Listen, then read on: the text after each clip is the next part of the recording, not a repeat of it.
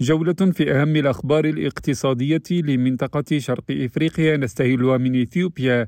حيث أكدت الحكومة الفيدرالية أنها بدأت في إرسال ما يعادل 90 مليون دولار تقريبا إلى ميكيلي عاصمة تيغراي وذلك لإعادة إطلاق الخدمات المصرفية في هذه الولاية الإقليمية بعد انتهاء الصراع. وقال رضوان حسين مستشار رئيس الوزراء أبي أحمد للأمن القومي أنه بناء على قرار رئيس الوزراء بدأ البنك الوطني إرسال خمسة مليارات بر إلى ميكيلي للتوزيع اعتبارا من يوم الاثنين.